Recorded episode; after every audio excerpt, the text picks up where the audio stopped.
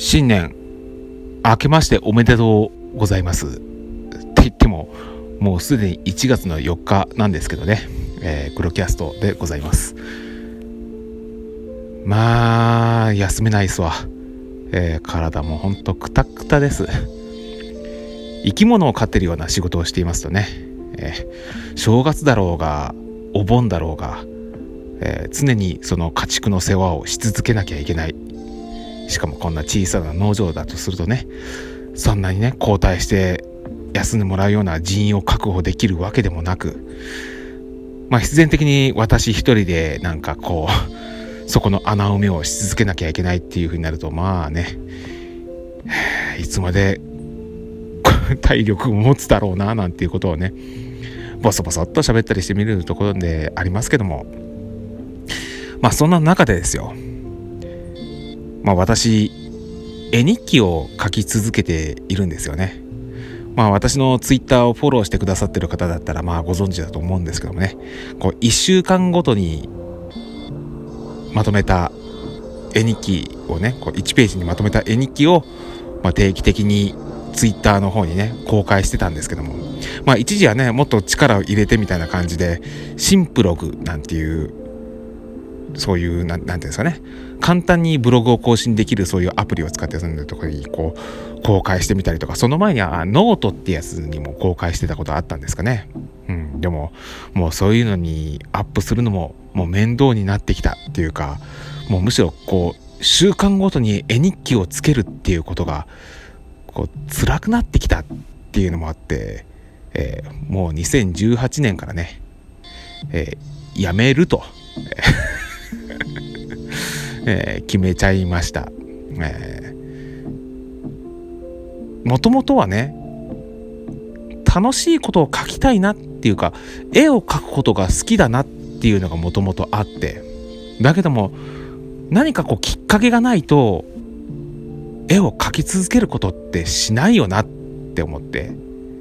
えー、特にね毎日毎日こういった仕事に追われてるような日々を過ごしてるとさ、まあ、ついついそういった趣味とかっていうのを忘れがちになってでそうするとさやっぱりせっかく今まで築き上げてきたこう絵を描く腕ってやつも徐々に落ちてしまうものじゃない？だから何かしらのこうきっかけでね絵を描き続けるものがあればなと思って始めたのがそもそもの絵日記だったわけなんですけどね、えー、それをねまあ週刊絵日記という形で続けてきてたわけなんです。かれこれ3年ぐらい続けたのかな。でもこう1週間ごとに区切るっていうのがねまた何て言うか厄介なものでしてね。その1週間の中に楽しい出来事と辛い出来事まあいろいろごちゃ混ぜになってればさなんていうかうまくバランスよく取れるんですけど大体あの私の日々の生活でさあの1週間何にも楽しいことなかった。むしろ辛いことばっかだったってみたいなね。そういったね、あのことがね、あの多かったりするもんだからね、えー、また機械が壊れた、機械の修理をしました、みたいな内容だったりとか、えー、パートさんからのクレームが来ました、とか、えー、資金繰りが大変です、みたいな、えー、そんな絵日記、誰が楽しんで読みますか？ねえ、と思ったもんでねこれあかんわとと思ってもうバッサリやめることにして、うん、でもうそういう、ねまでも絵日記を書き続けてたことによって結構メリットとしてあったっていうのがやっぱりですねその機械の修理のこととかねお取引先さんとのなんかいろいろな話だったりとかっていうのもなんかそういうメモ的な意味で絵日記にして残しておくことでああちょうどあの視察に行ったのはこの時期だったよなとかね。えー、えー、このトラブルが起きたのがちょうどこの周期で同じ時期に起きるから前もって部品を用意しといて対策取っとくおくっていうのも手だよなっていうなんかそういうアイディアにもつながったんで決してねその絵日記を書き続けてきてたっていうことが無駄ではなかったっていうことを思えばうん。じゃあ今まで続けてきたこの日記をま絵で書く必要ないなと、え、文字でいいやと、え、文章で書き残していこうかなっていうふうに思、っていうわけでねその今まで使い続けてた絵日記帳を、まあ、ただの日記帳に変えて、えー、まあこれから先もね使い続けていこうかなっていうふうに思ってるところでございまして、うん、じゃあ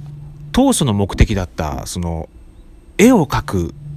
趣味で絵を描いているというそれはどのようにしてモチベーションとして続けられるような形にしていこうかって思った時にね。うーん。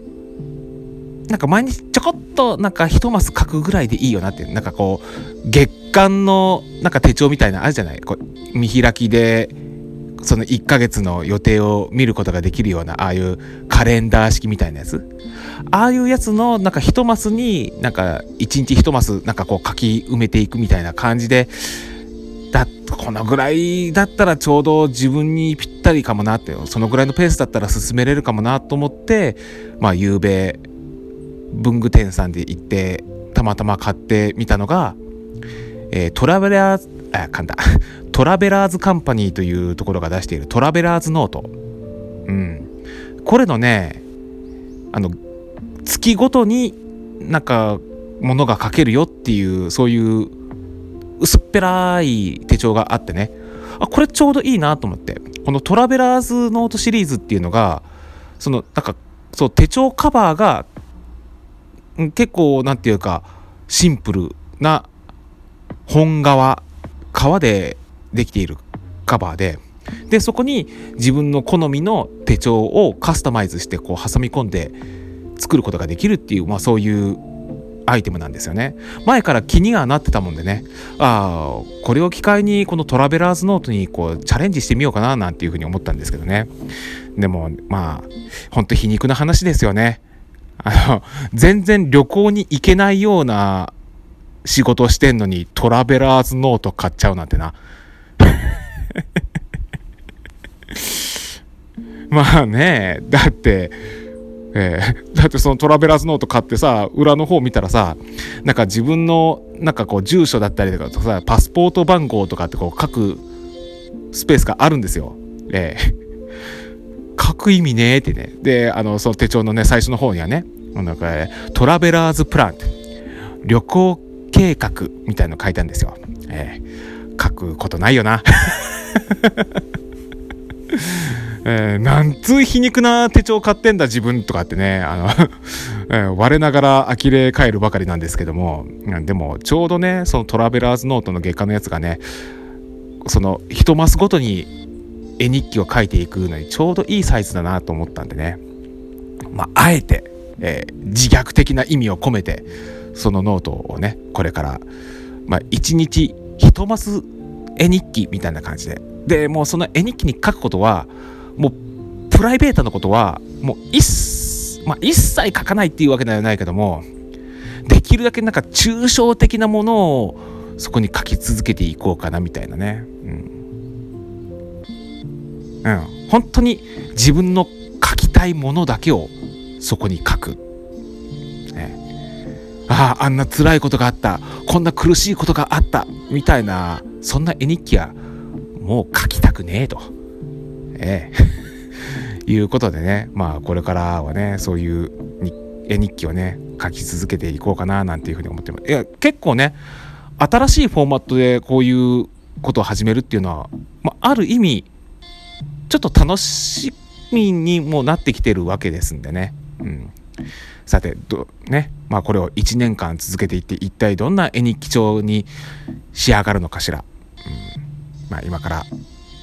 楽しみ、楽しく書いていきたいなと思っております。えまあ今回のね、まあ、新年一発目のね黒キャスターはこんな感じにしときますかね。えもっといろいろとねあ思うところ喋りたいことはあったんですけどもねまあこれはね、まあ、正月早々からあんまり暗い話するのもなんですんで、えー、控えとこうかな。えー、なんだそんなことね